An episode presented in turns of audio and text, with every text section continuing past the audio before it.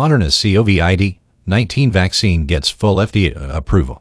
The Food and Drug Administration has granted full approval to the Moderna COVID-19 vaccine. The company announced today the Moderna vaccine joins the Pfizer BioNTech shot as the second licensed vaccine against the coronavirus in the United States. This is Moderna's first FDA-approved product in the U.S. This is a momentous milestone in Moderna's history, said Stéphane Bancel, Chief Executive Officer of Moderna, in a statement. The Moderna vaccine has been available for over a year under an Emergency Use Authorization EUA, a designation that allows the FDA to sign off on products quickly during an emergency.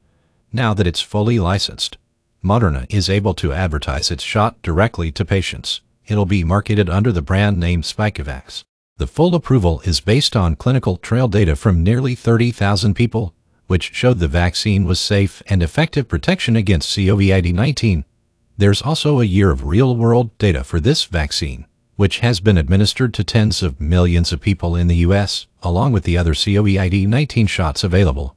It's saved millions of lives through the last year of the COVID-19 pandemic.